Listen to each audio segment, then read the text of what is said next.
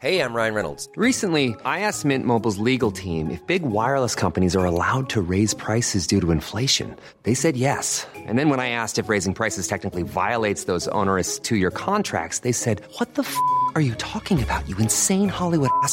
So to recap, we're cutting the price of Mint Unlimited from $30 a month to just $15 a month. Give it a try at mintmobile.com slash switch. $45 upfront for three months plus taxes and fees. Promo for new customers for limited time. Unlimited more than 40 gigabytes per month. Slows. Full terms at mintmobile.com. Bonsoir à tous, bienvenue sur CNews. Il est 20h, l'heure de Face à Rioufol. Bonsoir mon cher Yvan. Bonsoir Yvan. Avec vous également, comme chaque dimanche soir, Véronique Jacquier. Bonsoir euh, Véronique. Bonsoir à tous. Alors une émission essentiellement consacrée à la situation inquiétante en France hein, ces, ces, derniers jours. Vous y reviendrez euh, largement. Vous allez livrer vos analyses dans un instant, mon cher Yvan. Euh, vous en parlerez également avec votre invité en deuxième partie, Philippe Fontana, avocat au barreau de Paris auditeur de l'Institut des hautes études de défense nationale, auteur également de La vérité sur le droit d'asile aux éditions de l'Observatoire. On le voit à l'antenne, il sera donc votre invité en deuxième partie. Euh, je le disais, votre analyse de l'actualité dans un instant, mon cher Yvan, mais avant le rappel des titres, on va retrouver Sandra Chiombo. Bonsoir Sandra. Bonsoir Olivier, bonsoir à tous à la une de l'actualité. Les émeutes en France, point de situation du gouvernement ce soir autour d'Emmanuel Macron. Une réunion se tient en ce moment à l'Elysée en présence de la Première ministre Elisabeth Borne, du ministre de l'Intérieur Gérald Darmanin et du garde des Sceaux Éric Dupont-Moretti. Au centre des discussions, les violences après la mort de Naël mardi à Nanterre. 45 000 policiers et gendarmes mobilisés ce soir. Gérald Darmanin a annoncé la reconduction du dispositif de maintien de l'ordre et ce pour la troisième nuit consécutive. Le ministre de l'Intérieur a donné des consignes de fermeté. Il demande à ce que des interpellations soient menées dès que possible. Dans ce contexte, un arrêté préfectoral autorise la captation, l'enregistrement et la transmission d'images au moyen de drones par la préfecture de police. Sont concernées Paris, certaines communes des Hauts-de-Seine et toutes celles de Seine-Saint-Denis. Et ce à partir de ce soir jusqu'à demain, 6 h du matin. Merci Sandra Chiombo. Et cette interrogation avec vous ce soir, mon cher Yvan, les, émeutes, les émeutes annoncent-elles une guerre civile? Depuis mardi soir, vous le suivez sur notre antenne, les émeutes urbaines s'amplifient partout en France à la suite de la mort de Naël, ce conducteur de 17 ans tué mardi matin à Nanterre par un policier à la suite d'un refus d'obtempérer. De manière générale, Yvan, que disent pour vous ces événements de l'état du pays? Je pense que là, nous sommes vraiment confrontés à l'épreuve de vérité, à l'épreuve du réel. C'est-à-dire que tous les faux semblants, tous les faux décors sur le vivre ensemble et la société multiculturelle s'effondrent et nous sommes obligés, nous sommes intimés, nous les observateurs, mais les politiques, les journalistes, etc., de, porter, de dire les, mots sur ce que nous voyons. Personnellement, je m'y applique depuis maintenant 30 ans, mais ce n'était pas le cas de tout le monde. Or, là, il faut bien voir que, en effet, euh, nous assistons, alors peut-être pas à une guerre civile pour l'instant, car une guerre civile euh, euh, voudrait dire que des Français s'opposent à d'autres Français, mais nous assistons là à des répétitions de guerres civiles. Nous, nous assistons là à des guérillas urbaines, des guérillas urbaines qui prennent en densité chaque fois un peu plus, depuis maintenant 30 ans. Euh, et ce sont des, des, guerres civiles malgré tout. Alors j'entends bien euh, la réserve qui est faite sur le terme de guerre civile en disant que dans le fond, ce sont aujourd'hui deux peuples qui s'affrontent, deux mmh. civilisations. Et en effet, nous voyons bien que Aujourd'hui, dans cet affrontement, c'est une partie de la communauté musulmane, ce sont des manifestations de jeunes musulmans qui s'affrontent à ce qu'est la France à leurs yeux. Et donc, on pourrait discuter de cette guerre civile-là. Ce serait plus une guerre de religion, presque une guerre de culture, mais n'empêche que ce sont des jeunes musulmans qui sont français. Donc, cette perspective de guerre civile existe. Elle est palpable et elle, elle risque de s'aggraver si, en effet, les Français se sentant dépossédés abandonnés du pouvoir, venaient eux-mêmes à descendre dans la rue, ce que l'on a déjà vu apparaître en certains points du territoire. Et dans ce cas-là, il y aurait un affrontement entre Français, même si une partie de ces Français-là ne se sentent pas Français. Ça, c'est la première chose qu'il faut, qu'il faut bien, qu'il faut oser dire dans le fond de ce que l'on voit. La deuxième chose qu'il faut oser dire, c'est que c'est naturellement l'effondrement d'un modèle de société. C'est l'effondrement sous nos yeux de cette open society, de la société ouverte, ouverte de cette société qui est promue par Georges Soros, mais qui est promu par l'Union européenne, qui est promu par tous les progressistes, y compris français, et qui est promu par le premier d'entre eux, qui est le président de la République, Emmanuel Macron. C'est le modèle multiculturel voulu par Emmanuel Macron, qui a co-signé le pacte de Marrakech, qui était une ode à l'immigration, qui est, en train de, montrer les désastres qui étaient naturellement prévisibles pour ceux qui alertaient. Et pardon de me dire que j'étais de cela.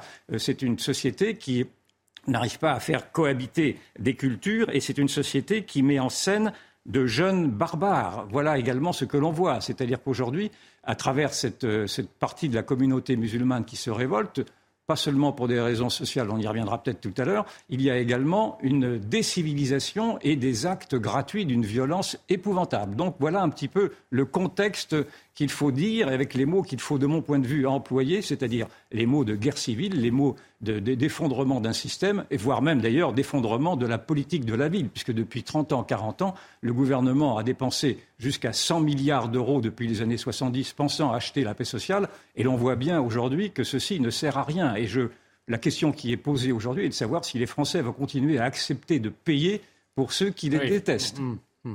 Voici, exactement comment il faut poser, de mon point de vue, ce problème-là. J'entends bien que, naturellement, je serai contesté par tous ceux qui veulent encore continuer la politique de l'autruche et se mettre la tête dans le sable et qui trouveront mille prétextes et mille excuses, naturellement, pour essayer de, tenter d'expliquer cette, révolte, révoltante, en tout cas.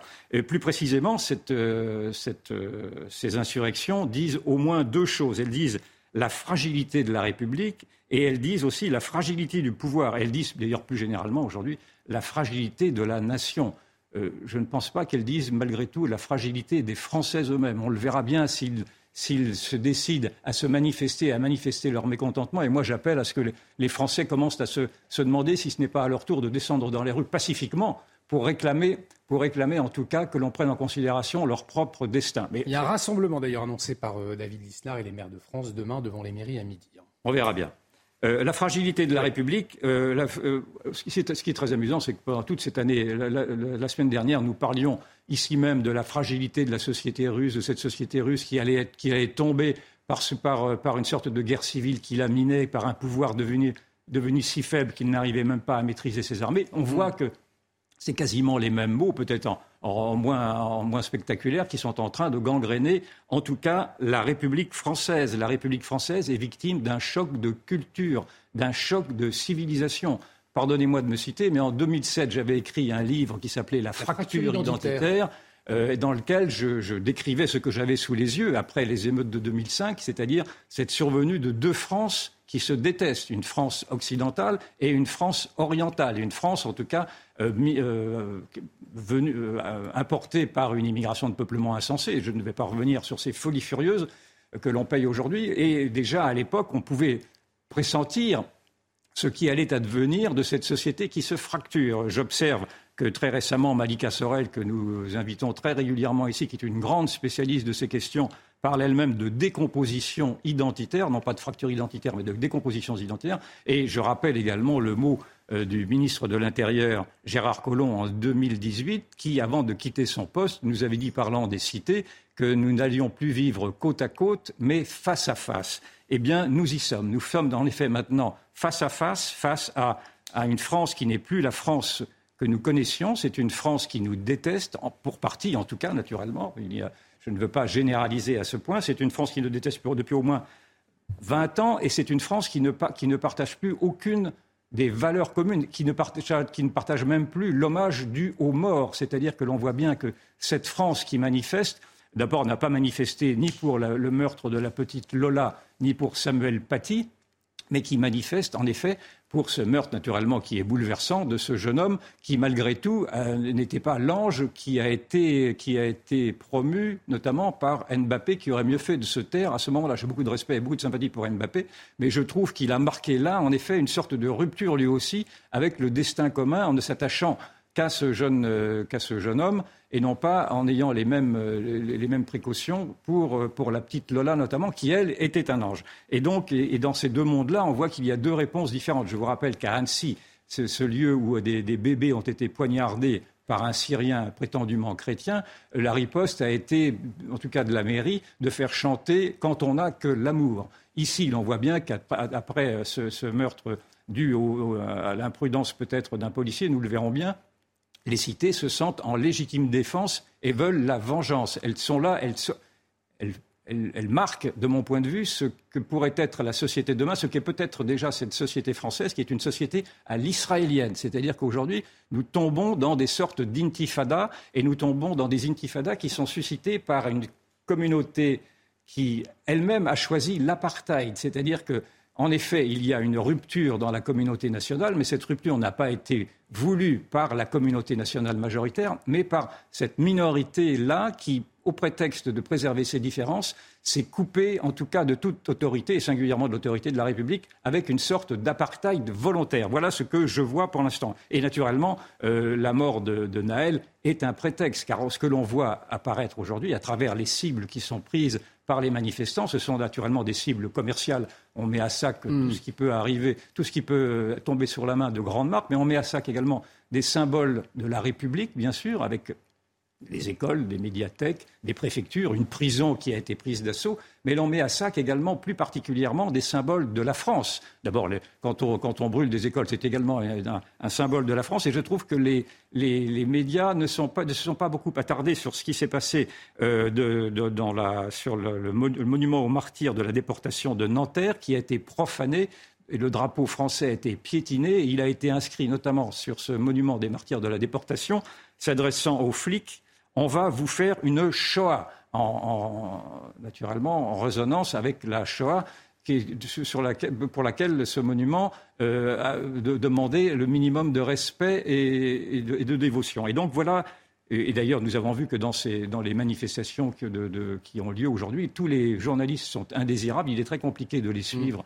Euh, très personnellement, que les observateurs sont indésirables, que l'on entend dans les dans les rangs des manifestants, on est chez nous, et on entend également des Allah Akbar. Et ce que l'on voit, le seul drapeau que l'on a vu apparaître, pour l'instant, c'est un drapeau algérien? Et l'on a vu d'ailleurs que, pour appuyer le fait que ces manifestations sont communautaires, on a vu que l'Algérie va apporter son appui aux manifestants, mais également l'Iran commence à s'intéresser à ce qui pourrait être, pour, à ses yeux, une maltraitance de la communauté musulmane. Donc voilà, voilà où nous en sommes dans ce séparatisme-là, qui est dû, encore une fois, à la folie des, hommes politiques qui, depuis 40 ans, n'ont pas voulu entendre les, les lanceurs d'alerte dont je me flatte d'être, qui disaient qu'il était folie furieuse que de ne pas vouloir réfléchir à cette immigration de peuplement qui amène une nouvelle culture, une nouvelle population, une nouvelle civilisation. Nous sommes dans une sorte de guerre de civilisation. Avant de vous entendre, Véronique Jacquier, sur votre constat, peut-être, Yvan, un mot. Vous parliez euh, de la fragilité euh, du pouvoir également. Vous l'avez évoqué il y a quelques minutes.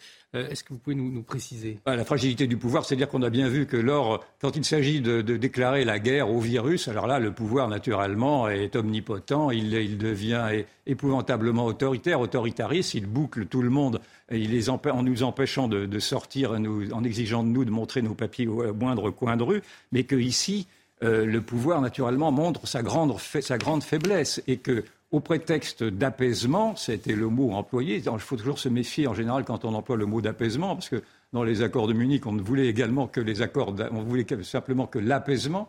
Euh, quand, on, ne veut que, l'apaisement, on rend les armes. Et c'est bien ceci qui apparaît. C'est-à-dire qu'aujourd'hui, la République tremble devant, euh, est otage des cités. Elle tremble devant la violence, en effet, de la jeunesse, eh bien, on peut bien comprendre qu'il y ait des réticences à réprimer cette jeunesse-là. On ne va pas frapper sur la jeunesse, mais la jeunesse ne représente quand même qu'un tiers de ces manifestants. il y a quand même mmh. deux tiers de manifestants qui ne sont pas des, mineurs. La jeunesse, j'entends des, mineurs, il y a de 12, 12, de 12 et 18 ans sont, représentent un tiers des manifestants. Et donc, on voit bien que Macron est tétanisé, et d'ailleurs il est tellement tétanisé qu'il a lâché scandaleusement sa police dès les premiers jours en disant que de ce geste du policier, qu'il était inexcusable. Je, ne sais pas si le geste du policier est inexcusable. Ce que je sais, c'est que ce policier est a priori un policier exemplaire, en tout cas dans son parcours. C'est un ancien militaire médaillé pour euh, plusieurs actes de mérite dans son travail de policier. Et euh, ce lâchage en race campagne du président de la République a été vu comme une trahison par de nombreux policiers qui, en sont parfois euh, à, se demander s'ils ne vont pas baisser les armes. Je vois qu'il y a, que circulent sur les réseaux sociaux des formulaires qui, inciteraient les, policiers à renoncer, dans le fond, à faire usage de leurs armes, donc à se présenter comme cible, c'est-à-dire à ne pas vouloir aller dans le fond au front si l'on continue à les accuser comme étant les présumés coupables. Aujourd'hui, ce sont les policiers qui sont les présumés coupables. J'ai entendu le maire de Trappes nous dire que les policiers étaient les présumés coupables, étaient en tout cas ceux qui avaient une impunité qui, était le, qui se prévalait d'une impunité. S'il y a vraiment euh, des gens qui se peuvent se prévaloir d'une impunité, ce sont les voyous des cités. Or, cette impunité doit cesser. Encore une fois, il faut arrêter d'inverser les rôles et il faut accepter de regarder mmh. euh, ce, qu'est cette, cette dangereuse préférence diversitaire qu'applique Emmanuel Macron dans sa politique et qu'il l'applique d'une manière aveugle, me semble-t-il. On entend beaucoup de comparaisons euh, avec les émeutes de 2005. Je, vous poserai la question dans un instant pour savoir si elles sont semblables ou pas. Mais avant, euh, Véronique Jacqui, on a entendu le constat euh, d'Yvan Rioufol. Vous, comment est-ce que vous nommeriez la séquence que la France est en train de traverser? C'est une contre-société qui a déclaré la guerre à la France. C'est une, alors c'est pas tout à fait une guerre civile parce que une guerre civile, on peut penser à la Révolution française, intrinsèquement d'ailleurs aux guerres de Vendée, des Français qui, qui se massacrent les uns entre les autres. Heureusement, on n'en est pas encore là. Et puis, justement, on voit une population qui n'a pas l'impression de faire partie du peuple français. D'ailleurs, Yvan évoquait l'Algérie. L'Algérie, dans son communiqué, parle de ses ressortissants. Elle ne parle pas de Français, elle parle de ses ressortissants qui ont trouvé une terre d'accueil. Donc ça veut bien dire ce que ça veut dire. Euh, cela dit, euh, cette guerre de sécession, de partition, elle a commencé à bas bruit. Il y a quand même un moment. On peut penser au rodéo ostentatoire dont on n'arrive jamais à venir à bout euh, dans, certains territoires. On peut penser justement aussi à des territoires qui sont aux coupes réglées. Euh, on a laissé les clés finalement de la Maison France aux dealers et aux islamistes dans ce qu'on appelle les territoires perdus de la République. Donc maintenant, ça nous saute à la figure. On a voulu mettre la, poussière sous le tapis pendant trop longtemps. Alors, cela dit, il y a quand même des faits nouveaux par rapport à 2005. Je vais laisser Yvan développer, mais mm. je vais quand même préciser certaines choses parce que j'ai des chiffres à donner. Bien entendu, euh, les attaques de mer, c'est absolument gravissime. Euh, on n'hésite plus à tirer sur des policiers comme à Nîmes, et les policiers disent eux-mêmes qu'on veut leur peau, qu'on veut leur faire la peau. Euh, on s'en prend, bien entendu, à des commerçants. Et voilà. Et puis, euh, c'est tout le territoire qui est touché. On a vu le centre-ville de Montargis être mis à sac, mais il y a aussi des toutes petites communes où ça a euh, vraiment sacrément chauffé avec des émeutiers. Et puis la force du nombre, ça c'est la grande différence avec 2005. Par exemple, à, La et Rose, il y a 48% de la population qui a moins de 18 ans, qui est d'origine extra-européenne. Le chiffre a doublé en 25 ans. Tenez-vous bien, en 68, en 1968, c'était seulement 4% de la population sur la commune qui était d'origine extra-européenne. Aujourd'hui, c'est 42%. C'est énorme. Nanterre, c'est 48% de la population qui est extra-européenne, qui a moins de 18 ans. Et dans certains quartiers, cette population euh, est dominante. Voilà, donc là, on se rend bien compte que les annonces d'Emmanuel Macron, si c'est simplement pour dire qu'il met un petit peu plus d'argent, ça, ça, ça s'appelle la politique de, se mettre à plat ventre, et ça ne réglera pas les choses parce qu'il faut vraiment une politique de reconquête euh, des territoires. Le fait nouveau aussi, me semble-t-il, par rapport à 2005, euh, c'est qu'on a vu par exemple à Lorient, des personnes se présentant comme des anti-émeutiers, vouloir prêter main forte aux policiers. Hmm. Et on a vu aussi d'ailleurs des commerçants défendre leur commerce. Si ça continue, on va avoir des milices s'organiser pour défendre le pays. Voilà, donc voilà ce qui me paraît euh, euh, différent par rapport à 2005. Voilà, on ne peut pas, pourquoi on ne peut pas parler de, guerre civile pour l'heure, mais en tout cas de guerre euh, de, faite à la France et de reconquête de territoire qui est une priorité absolue. Du coup, Yvan Rioufol, ces, ces événements que l'on traverse ne sont pas semblables à ceux de 2005, ou en tout cas, ils sont pires pour vous? Ils, enfin, ils, ont, euh, ils ont les mêmes ressorts. Euh, si, ils sont un peu semblables dans ce point-là. C'est-à-dire que on se rend compte que depuis 2005, mais on pourrait dire depuis euh, les années 90 avec les premières émeutes à Vaux-en-Velin, à Vaux-en-Velin, où, mm. entre parenthèses, cette fois-ci, les, les, émeutiers ont tiré à armes à feu sur des policiers, à, ou à Vaux-en-Velin. On tire maintenant à vue également. Euh, et donc euh, pour aller dans le sens de cette guerre civile.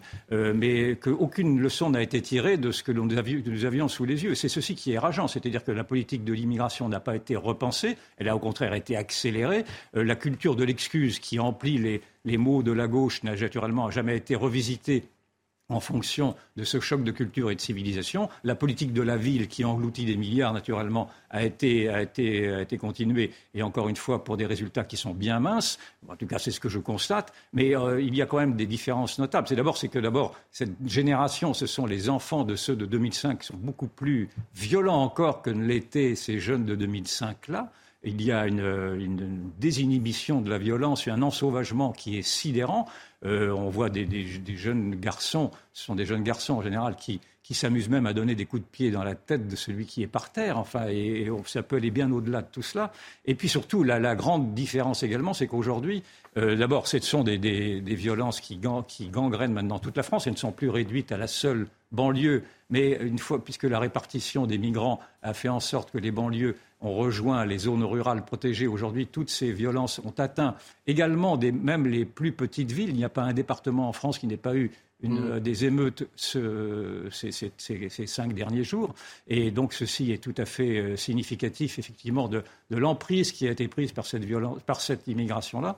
Et puis surtout, le, le grand, la, la, grande nouveauté politique cette fois-ci, c'est l'appui qui est porté très ouvertement par l'extrême gauche, par Jean-Luc Mélenchon, à ces mouvements qui, qui, que Mélenchon voit comme des mouvements sociaux qu'il voit comme une résurgence de lutte de classe sans vouloir s'arrêter. Effectivement, alors peut-être y a-t-il en effet des, des, des, des, intérêts sociaux. Je, ne dis pas du tout que ces, mouvements-là ne, sont, pas des mouvements de, déshérités. tous les déshérités de France ne sont pas à ce point dans la violence. Et on voit bien qu'il y a un refus de la part, en tout cas de l'extrême gauche, de vouloir euh, essayer de voir quelle est l'instrumentalisation qui est faite également en sous-main par l'islam politique. L'islam politique n'apparaît pas très directement pour l'instant dans ces manifestations-là, mais on voit bien que les imams se proposent déjà en intermédiaire pour pacifier, euh, les, pour pacifier ces mouvements. On voit bien d'ailleurs que les dealers également qui, maintiennent l'ordre social dans les cités vont réclamer très rapidement également à ce que l'on revienne au calme parce qu'on ne peut pas faire de trafic de drogue dans un tel tumulte. Et l'on voit bien que tout ceci devrait sauter aux yeux de ceux qui le voient. Or, euh, je, suis obligé de remarquer que, encore une fois, l'extrême gauche se caricature dans, euh, dans son collaborationnisme avec en tout cas euh, cette, population qui devient de plus en plus euh, conquérante. Il nous reste un peu moins de, deux minutes, l'un et l'autre, peut-être en, un mot. Euh, que doit faire l'État? On sait qu'Emmanuel Macron, en ce moment même, Yvan est réuni avec des ministres à l'Élysée. Qu'est-ce que vous en attendez, peut-être, pour conclure cette première partie? Écoutez, d'abord, j'attends de l'État qu'il ouvre les yeux, si je puis dire. J'attends de l'État qu'il cesse de, vouloir nous dire que que Marseille est l'exemple, on l'a bien vu. Euh, Macron a passé, ça paraît être une éternité, enfin en début de semaine, il a passé trois mm. jours à Marseille pour rendre Marseille ville multiculturelle comme étant exemplaire. C'est à Marseille que les, violences ont été quasiment les pires, ou en tout cas, euh, je n'ai pas la hiérarchie des violences, mais en tout cas, Marseille a été accablé par les violences. Il veut faire de la Seine-Saint-Denis également la vitrine de la France de demain pour les Jeux Olympiques les prochains Jeux Olympiques, on voit bien qu'il y a un impensé là aussi sur ce qu'est cette société multiculturelle qui veut, veut promouvoir avec l'appui de Papendiaï et avec l'appui de toute cette gauche qui se paye l'illusion. Donc je voudrais qu'on sorte de l'illusion, je voudrais qu'on accepte de regarder quelles sont les conséquences désastreuses qui sont faites. Ensuite, il faut naturellement euh, cesser de reculer face à ces violences-là. Ce sont des violences qui sont dans des rapports de force. ces gens-là ne, supportent que le, rapport de force. Donc il faut que l'État accepte de, faire preuve de, son autorité et de la violence légitime. Et puis il faut remettre en question, naturellement, tout l'accès à la nationalité, remettre en question la politique d'immigration, remettre en question. Je dois, je dois, je dois me taire. Bon, alors ah, Absolument pas. On marque, une, on marque une, très courte pause. Yvan Ruffol, vous continuez d'analyser Véronique Jacquier et Yvan Ruffol dans un instant avec votre euh, invité qui nous rejoint, Philippe Fontana. Vous analyserez la situation dans le pays. On doit marquer une très courte pause. On revient dans un instant euh, face à Ruffol. C'est tout de suite sur CNews. Et de retour sur le plateau de Face à Rioufol, bienvenue si vous nous rejoignez dans un instant. Yvan, vous recevez votre invité Philippe Fontana, avocat au barreau de Paris, qui nous a rejoint. Mais avant le point sur les dernières informations, Sandra Chiombo. Nous ne laisserons rien passer, nous serons aux côtés des maires. Elisabeth Borne l'affirme après l'attaque du domicile du maire de La les roses Elle décrit un acte intolérable. La première ministre s'est rendue dans la ville à la mi-journée pour apporter son soutien à Vincent Jeanbrun. Elle assure que la plus grande fermeté sera appliquée dans les sanctions. Élu agressé pendant les émeutes appelle à une mobilisation civique demain euh, devant les mairies à 12h. Il a été lancé par David Lisnard, président de l'Association des maires de France. Elle fait suite à l'attaque à la voiture sur bélier du domicile du maire de La Haye Rose. Euh, David Lisnard fait état de 150 mairies ou bâtiments municipaux attaqués depuis mardi, une première dans l'histoire du pays euh, selon lui. Les touristes confiants malgré les émeutes en France. Si certains ont annulé leur réservation de séjour, d'autres étrangers ont rejoint la capitale. Ils déclarent rester dans les rues principales proches des sites touristiques et ne pas rester dehors trop tard. Les ambassades britanniques et américaines notamment ont mis en garde leurs ressortissants. Elles les invitent à suivre régulièrement l'actualité l'actualité dans les médias. Merci Sandra Chiombo. On vous retrouve à 21h. Nous accueillons donc autour de ce plateau Philippe Fontana. Bonsoir. Vous êtes donc avocat au barreau de Paris, auditeur de l'Institut des hautes études de défense nationale. Votre dernier ouvrage, La vérité sur le droit d'asile, les réalités d'un système dévoyé, coûteux et militant. Et c'est aux éditions L'Observatoire. Je vous laisse face à Yvan Rioufol dans un instant. Mais avant, Yvan, cette question. Pourquoi euh, ce souhait d'inviter Philippe euh, Fontana ce soir autour de ce plateau? Parce que je pense qu'il est important que l'on comprenne comment les mécanismes qui font qu'aujourd'hui la République, le gouvernement ne maîtrise plus rien, en tout cas s'agissant de l'immigration. Il y a un lien évident, enfin pour ceux qui veulent bien voir, entre cette immigration de masse et ces événements, qui sont des événements en rupture avec la République une et indivisible, avec cette survenue d'une nouvelle culture, d'une nouvelle civilisation, et, cette euh, immigration de masse a, comme ressort notamment euh, un détournement du droit d'asile. Et euh, Philippe Fontana a fait un livre très intéressant que, j'ai lu récemment qui explique dans le détail comment effectivement ce droit d'asile a été détourné de ses fonctions pour euh, devenir une filière d'immigration à part entière et une filière importante. Et vous, vous, nous en donnerez les chiffres. Et donc, il m'a semblé intéressant de vous avoir comme témoin. Et ma première question était d'abord de savoir si, en préalable, vous faites bien, vous aussi, un lien entre ces événements et l'immigration de masse. Bon, euh, ce que je peux vous dire, c'est qu'il n'y a pas de lien entre la demande d'asile et la participation de ceux qui la demandent aux émeutes. Hein. Oui, on n'en sait rien. On ne sait pas s'il y a des demandeurs d'asile dedans ou pas. Ils, ne se manifestent pas porteurs d'un brassard. Donc je veux quand même l'écarter pour qu'il n'y ait pas de confusion euh, chez, euh, chez ceux qui nous écoutent ce soir. Par contre, il est vrai que dans certaines métropoles comme à Nantes, la présence massive de migrants a fait l'objet d'ailleurs de la part de l'adjoint au maire qui est un socialiste d'une cause à effet entre la présence de migrants et l'augmentation de la délinquance. Et c'est vrai qu'à Angers, il y a moins d'un an, en juillet 2022, euh, celui qui avait bénéficié de l'asile un Soudanais avait tué trois personnes à l'arme blanche après avoir été accusé de deux agressions sexuelles. Donc il ne faut pas tout mélanger, mais il est vrai qu'il y a une corrélation parfois entre demandeurs d'asile et délinquance. D'autant plus que le demandeur d'asile n'a la possibilité de travailler légalement qu'au bout de six mois. Et comme la plupart des demandeurs d'asile sont animés par une raison économique, il est vrai que pendant cette période de six mois, ils ont la tentation de travailler de manière illégale, ce qui reste une infraction en France, le travail dissimulé. Est-ce que vous diriez que ce que j'ai dit en préalable, que le gouvernement ne maîtrise plus rien de toutes ces procédures de, droit d'asile, ou est-ce que malgré tout, il, il, reste encore un espace pour le pouvoir politique à pouvoir dire non L'asile, qui, a toujours été considéré comme un droit sacré par toutes les civilisations, grecque, romaine, euh, chrétienne, et même par l'État, euh, depuis la, première constitution sous la Révolution, est devenue aujourd'hui une autoroute pour la régularisation de ceux qui entrent illégalement sur le territoire national. Je m'explique. Pour entrer en France, vous devez disposer d'un visa. Or, l'immense majorité des demandeurs d'asile viennent en France de manière irrégulière. Et lorsqu'ils sollicitent l'asile, à ce moment-là, l'État leur donne une attestation de demande d'asile comme une autorisation provisoire de séjour et leur séjour, par cette simple demande, est régularisé. Donc c'est un appel d'air très important qui bénéficie à ceux qui sont amenés sur le territoire national, soit par des passeurs, soit par des associations. il y a déjà, dès le départ, un détournement de ce qu'est la définition du droit d'asile. Il me semble, pouvez-vous nous rappeler quelle est la définition juridique du droit d'asile et pour, que l'on comprenne bien comment elle a pu être détournée euh, dans les faits? Alors il y a plusieurs sources au droit d'asile. Il y a d'abord la source constitutionnelle, c'est-à-dire toute personne qui combat pour la liberté a le droit d'asile.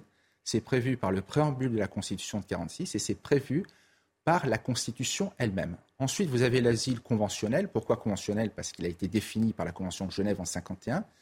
C'est toute personne qui s'estime persécutée pour des raisons politiques, pour des raisons raciales, ou même, et on y viendra après, parce qu'elle est membre d'un corps social, d'un groupe social déterminé. Ensuite, vous avez la protection subsidiaire qui bénéficie à des personnes qui sont sur un territoire où il y a une guerre qui génère une violence aveugle.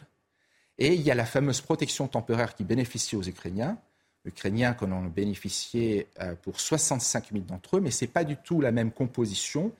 Les, Ukrainiens sont plutôt des Ukrainiennes en, en 2020 en 2022 avec leurs enfants, et les Ukrainiens veulent revenir dans leur pays. Or, ce dont je m'aperçois, c'est que la plupart des demandeurs d'asile veulent s'installer sur le territoire national, même si leur raison est plutôt économique.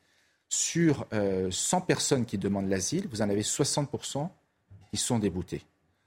Et euh, on voit bien que ceux qui euh, font bénéficier de subventions publiques les associations qui aident les migrants, notamment SOS Méditerranée, le président du conseil départemental de la Gironde, qui a quand même octroyé 50 000 euros à SOS Méditerranée, fonde sa décision pour l'aide aux migrants qui viennent ici pour des raisons de misère, qui sont frappés par la misère, par le changement climatique et par la guerre. Donc vous voyez qu'on est quand même très loin de la Convention de Genève, on est très loin des combattants de la liberté, et il y, il y aura de plus en plus de demandes d'asile. On en a eu 156 000 en France dans cette année 2022, on en attend 200 000 pour 2023, sachant qu'il n'y en avait que 41 000 en 2012. Donc en 10 ans, la demande a considérablement augmenté et je réponds à votre question, est-ce que l'État est débordé? Oui, parce qu'il y avait 43 000 places pour les accueillir dans des logements en 2012. Il n'y en a que 120 000. Vous voyez l'effort considérable exercé par l'État en 10 ans. L'offre de, de, logements pour les demandeurs d'asile a été multipliée par 3, mais ça ne suffit pas parce que vous avez encore des temps, des camps de tentes qui sont dressés à Paris, à Nantes, et c'est vrai que nos concitoyens se demandent pourquoi une personne qui vient solliciter l'asile en France peut être si mal accueillie. Donc il y a une distorsion entre le caractère sacré de l'asile, son dévoiement et parfois l'accueil qui n'est pas respectable en France, contrairement aux textes européens qui, prévoient un accueil digne. Véronique Jacquet. Oui, justement, en Europe, euh, la France fait figure de pays incroyablement laxiste et incroyablement généreux en matière d'asile. Euh, beaucoup ont mis en place le fait de traiter l'asile à l'extérieur de leurs frontières pour éviter ce que vous êtes en train de nous raconter. Comment comprendre que le gouvernement français ou que la France en soit encore là? Est-ce que c'est parce qu'elle est imprégnée d'idéologie? À quoi c'est dû? À quoi est dû notre laxisme et notre incroyable générosité? C'est pas seulement ce gouvernement. C'est depuis dix ans la, difficulté de ne pas se confronter à ce dévoiement parce que peu de gens connaissent cette question de l'asile. Euh, je vous donne quelques chiffres. Euh, il y a eu 315 000 titres de séjour qui ont été décernés en France à des étrangers, c'est-à-dire de façon régulière. Hein, une personne qui vient sur les territoires pour le séjour, qui veut s'installer, que ce soit des étudiants, euh, que ce soit pour le regroupement familial, que ce soit pour travailler, ou même 50 000 pour des raisons humanitaires. L'asile, on ne le voit pas. Après, il y a cette difficulté à reconduire les personnes qui ne bénéficient pas du droit d'asile, qui en ont été déboutées euh, dans leur pays d'origine ou dans des pays euh, tiers sûrs. En 2012, il y avait quand même 22% des OQTF qui étaient exécutés. En 2021, euh, il n'y en a que 5,6%. Donc il y a cette difficulté de l'État qui n'a pas construit assez de centres de rétention administrative, qui est débordé par le nombre de plus en plus croissant de demandeurs d'asile.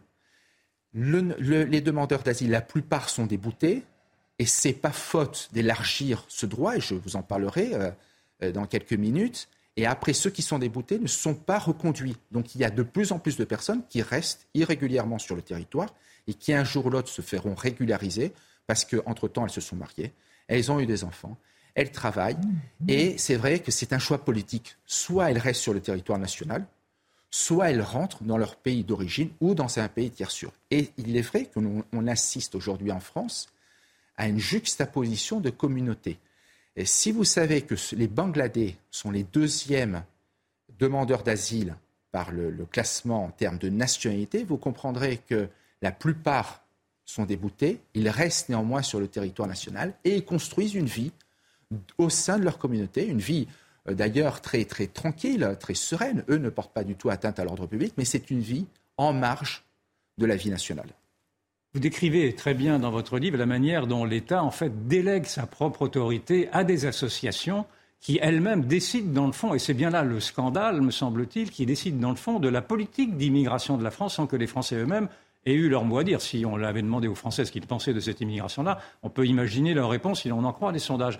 Expliquez-nous quel est ce rôle très pervers, dans le fond, de ces associations qui sont subventionnées très largement par l'État français mais qui en même temps suivent une politique qui est une politique qui n'est pas cautionnée, ou en tout cas qui est cautionnée passivement par le gouvernement. En tout cas, je ne veux pas aller engager l'État français là-dedans, mais en tout cas par le gouvernement. Quel est ce rôle des associations? Combien sont-elles? Et est-ce qu'il n'y a pas même une sorte de commerce, dans le fond, de leur part, à, vouloir euh, instrumentaliser cette misère humaine Alors, leur rôle est protéiforme. C'est vrai que l'État délègue toute la gestion de la demande d'asile aux associations quand un demandeur d'asile arrive en France, il est pris en charge par une association qui le conduit à la préfecture. Une association subventionnée, etc. Ah, évidemment, c'est, euh, toutes les associations euh, qui sont aux côtés du demandeur d'asile sont subventionnées quasiment entièrement par l'État. Donnez-nous quelques noms des plus grandes ben, associations. Coalia, Coalia, qui est une, association institutionnelle aujourd'hui qui avait été fondée par l'indignez-vous Stéphane Essel, eh bien, génère un chiffre d'affaires de 250 millions annuellement parce qu'elle participe au CADA, au centre d'accueil des demandeurs d'asile, et c'est un véritable... Un commerce. Je dirais, je dirais un business pour être un peu plus moderne. Mais c'est vrai, c'est vrai que Qualia, qui n'a pas de, prise de position idéologique aujourd'hui, c'est devenu un, génère un chiffre d'affaires très important. Il y a d'autres associations qui sont militantes, mais qui participent aussi à l'accueil des demandeurs d'asile. La CIMAD, le GISTI, alors, France Terre d'Asile, par exemple, est entre les deux. Elle participe institutionnellement, mais elle critique la politique d'accueil du gouvernement. Il faut bien comprendre, Monsieur Rioufol, que pour les associations, ce n'est jamais assez. Les frontières doivent être abolies. Les étrangers doivent rentrer en France parce qu'ils ont un caractère d'extranéité. Et même s'ils ne respectent pas les conditions pour rentrer sur le territoire, il faut les aider, les accueillir, les loger, scolariser les enfants, leur donner une aide pour, que les demandeurs d'asile vivent euh, ils reçoivent euh, non pas l'aide médicale de l'État, mais la PUMA, c'est-à-dire l'assurance maladie comme vous et moi, et ça génère un coût très important pour l'État. Ne serait-ce que l'hébergement du demandeur d'asile, c'est plus d'un milliard. L'hébergement d'urgence, c'est-à-dire pour les déboutés du droit d'asile, c'est 3 milliards. Il y a quand même 200 000 places réservées à ceux qui ont été déboutés du droit d'asile en France, parce pour qu'ils ne vivent pas dans la rue, puisque l'hébergement est inconditionnel en France, heureusement d'ailleurs. Mais vous voyez que plus le nombre, le nombre de demandeurs augmente, même si le nombre d'admis augmente, euh, par exemple en 2012 il était de 12%, aujourd'hui euh, traité par l'OFPRA c'est 25%, donc vous voyez un taux de demandeurs en croissance exponentielle et un taux de réfugiés qui bénéficient d'un séjour en France régulier après leur instruction augmente aussi. Vous voyez, les chiffres sont quand même très importants. Rappelez-nous les, sommes que, que perçoit un demandeur d'asile à partir du moment où sa demande est acceptée. Un couple euh, qui ne bénéficie pas d'un hébergement, c'est 900 euros par mois le temps de l'instruction de sa demande. La demande, ça, et cette demande peut durer combien de temps? Mais plus vous avez de, demandeurs d'asile, plus la demande euh, augmente, puisque par exemple, l'OFPRA a rendu euh, plus de 130 000 décisions en 2022. L'OFPRA, c'est 103 millions de budget, c'est 1000 personnes qui scrutent la demande d'asile. Il y a 20 ans, le demandeur d'asile envoyait un simple dossier à l'OFPRA. Aujourd'hui, avec les législations successives qui s'accumulent, il a l'obligation d'être entendu par un officier de protection avec l'aide d'une association ou d'un avocat. Donc ça c'est devenu euh, aujourd'hui c'est une aide 900 euros pour un couple, c'est bien ça. C'est 900 pour, euros un, pour un, homme ou une femme seule, c'est quoi? Oh, c'est moins, c'est 400 euros. D'accord, c'est 400 euros plus l'aide, plus, plus, plus, les soins, plus, plus l'hébergement, plus, les soins. Un hébergement, ça coûte par personne entre 20 et 40 euros. Ça dépend si c'est un CADA classique ou si on vous héberge à l'hôtel. Parce qu'il y a de plus en plus d'hôtels qui sont réquisitionnés en Ile-de-France pour loger soit les demandeurs d'asile, qui sont en séjour régulier, puisqu'ils ont obtenu cette autoroute, ils sont rentrés sur l'autoroute de l'aide en France, et, ceux qui sont déboutés, ils restent dans des logements d'urgence. Il y a entre 40 et 70 de personnes qui sont en séjour irrégulier dans les hébergements d'urgence. Et quels sont les motifs euh, qui sont le plus souvent avancés par les associations afin de laisser, euh, de laisser à penser que tous ces demandeurs d'asile, qui sont souvent des demandeurs d'asile économique, enfin il y a sûrement également des demandeurs qui, qui, qui, qui fuient naturellement des tyrannies, mais quels sont les motifs les plus, les plus régulièrement avancés afin de les faire paraître comme étant demandeurs d'asile? Alors ce n'est pas tellement les associations qui ont le plus euh, d'imagination, c'est quand même la Cour nationale du droit d'asile. Figurez-vous qu'en 2021 ont été rendues deux jurisprudences qui protègent une ivoirienne et une malienne et sur le, motif de l'asile politique, hein, non pas le fait qu'elle soit dans un pays où, la guerre sévit et qu'elle soit l'objet d'une violence aveugle, ces deux Africaines ont obtenu l'asile politique en France car elles étaient victimes d'un mariage forcé. Or, quand vous savez que plus d'un tiers des femmes habitant en Afrique subsaharienne font l'objet de mariages forcés, vous imaginez le nombre de personnes aujourd'hui qui peuvent solliciter une, une, un asile politique en France. Alors, plus exactement, un asile politique parce qu'elles font partie d'un groupe social déterminé. Là, la femme euh, qui fait l'objet de mariage forcé. Il y a aussi les fillettes euh, qui euh, font l'objet d'une excision. Les, chez les Salinqués, les Malinqués, au Mali.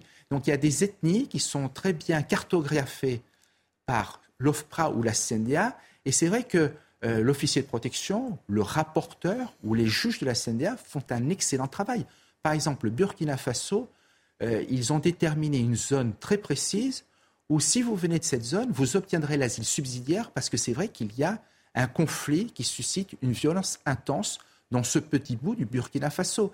Mais ça permet à des gens qui pourraient obtenir l'asile à côté, c'est-à-dire que le Burkina, il pourrait l'obtenir au Bénin, il pourrait l'obtenir en Côte d'Ivoire, il y a une facilité pour l'entrée en France. Alors que ma voisine avait une idée qui est très fondée, c'est solliciter l'asile à la frontière. D'ailleurs, l'Europe, petit à petit, elle a mis quand même euh, presque trois ans et demi après le, lancement du pacte de migration et d'asile par la Commission européenne, par Mme von euh, Leyen, eh bien, c'est seulement maintenant qu'elle a retenu deux principes. C'est euh, l'examen, mais c'est pas maintenant, hein, c'est une idée. Hein. il faut que le trilogue, c'est-à-dire le Parlement, le Conseil et la Commission se mettent d'accord, demander l'asile à la frontière, mais en même temps, c'est toujours le en même temps, mais cette fois-ci au niveau de l'Europe, la relocalisation, c'est-à-dire que la France prendrait sa part du fardeau qui est subi par la Grèce et par l'Italie. Évidemment, lorsque vous traversez la Méditerranée, et c'est vrai, avec beaucoup de, difficultés, eh bien, vous arrivez en Italie, l'Italie et même la Grèce en ont assez d'être en première ligne et demandent à ce que la France accueille encore plus de demandeurs d'asile. Donc vous voyez, c'est un, c'est un système qui va en s'amplifiant et en s'aggravant. Il nous reste une minute et demie. Véronique. Oui, un, on se rend compte donc que le droit d'asile est complètement dévoyé. Deux, on se rend compte qu'en France, il y a des organisations toutes puissantes. Euh, est-ce que dans les autres pays, l'État prend quand même la main ou il est pareillement euh, pieds et poings liés par, par euh, ce type d'organisation qui font du business, disons les choses? Alors, c'est une spécificité française. Par exemple, en Allemagne, c'est, tout ça, c'est délégué au Länder.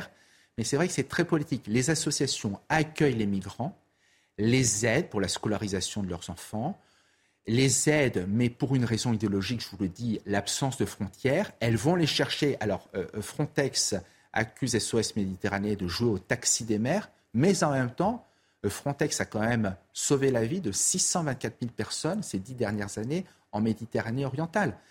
SOS Méditerranée en a sauvé 37 000, mais c'est vrai qu'il est facile quand vous situez aux, confins euh, euh, de, la Libye, en tout cas de leur, de leur zone maritime, et que vous attendez que des, migrants et que vous les convoyez, c'est vrai qu'il est facile d'augmenter le nombre de demandeurs d'asile en Europe. Il y a les passeurs aussi. Euh, les Nations Unies ont estimé à 7 milliards en 2016 le chiffre d'affaires procuré par les passeurs. Donc c'est protéiforme. Vous avez un drôle d'attelage, vous avez les associations d'un côté et vous avez les passeurs de l'autre qui contribuent à l'arrivée de ces 156 000 demandeurs d'asile en 2022 en France. Un grand merci, Philippe euh, Fontana. Je le rappelle, avocat au barreau de Paris, auditeur de l'Institut des hautes études de défense nationale. On rappelle votre dernier livre, La vérité sur le droit d'asile, les réalités d'un système dévoyé coûteux et militant. C'est aux, éditions L'Observatoire. Une émission euh, passionnante. Merci, cher Yvan Rioufol. Merci, Véronique Jacquier. Une émission à revoir, bien évidemment, sur notre site cnews.fr. Soirée euh, spéciale ce soir, euh, toute la rédaction, nos équipes mobilisées euh, sur le terrain pour vous faire suivre et vous informer sur l'évolution de la situation dans le pays. Et je vous le rappelle, 45 000 policiers et gendarmes mobilisés ce soir. Vous retrouvez Elliot Deval et ses invités dans un instant. Soir Info, donc CNews mobilisé pour vous faire suivre au plus près l'information. Restez avec nous sur notre antenne. À très vite.